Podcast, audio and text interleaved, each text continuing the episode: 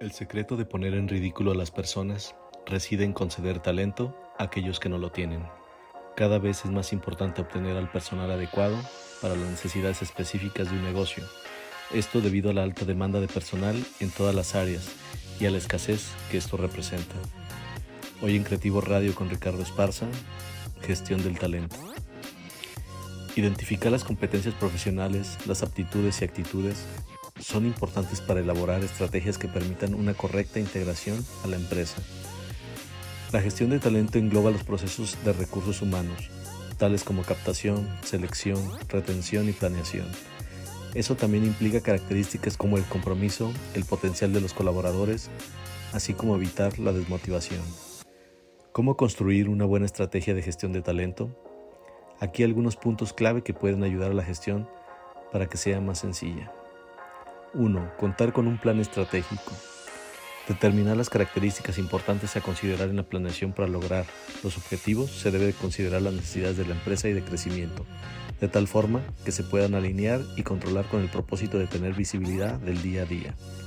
Gestión del talento. Todo comienza con el proceso de reclutamiento, el cual se genera con el propósito de captar el mejor talento y que éste permanezca por mucho tiempo.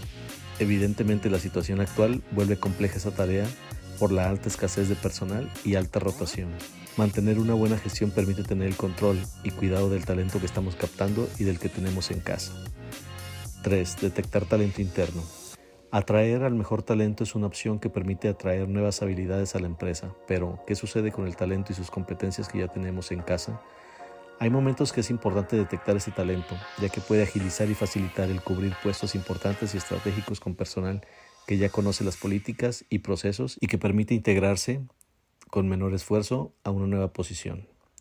4. Formación. El aprendizaje continuo es una tendencia hoy en día que agrega valor a las empresas haciéndolas ver atractivas para los colaboradores actuales y para los futuros, ya que esto hace que las personas tengan conocimientos que les ayudarán a crecer en sus habilidades permitiéndoles tener mayores beneficios. En este punto, hoy en día las empresas se apoyan de múltiples herramientas y metodologías formativas como la gamificación, ya que permite ser más ágiles y dinámicos los procesos de aprendizaje, permitiendo trabajar habilidades como la cooperación, la toma de decisiones y la competitividad, entre otras. 5. Crecimiento. El crecimiento brinda a los colaboradores la posibilidad de promocionarse dentro de la empresa visualizando un mejor futuro. Obviamente conlleva a mayores responsabilidades, pero también a nuevos beneficios, siendo uno de ellos la motivación por alcanzar nuevos puestos. La gestión del talento implica múltiples actividades que permiten mantener en todo momento la atención en los procesos y crecimiento del negocio y las habilidades necesarias del personal.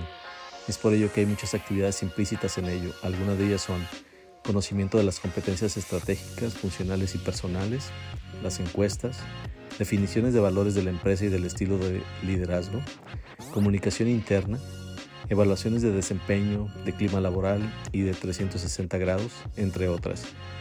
¿Y en tu empresa, cómo es que llegan a la gestión del talento? ¿Cuáles son las acciones que llevan a cabo? Agradezco como siempre el que hayas llegado hasta aquí. Déjanos tus comentarios y no te pierdas de nuestros estrenos semanales. Esto fue Creativo Radio con Ricardo Esparza. Hasta la próxima.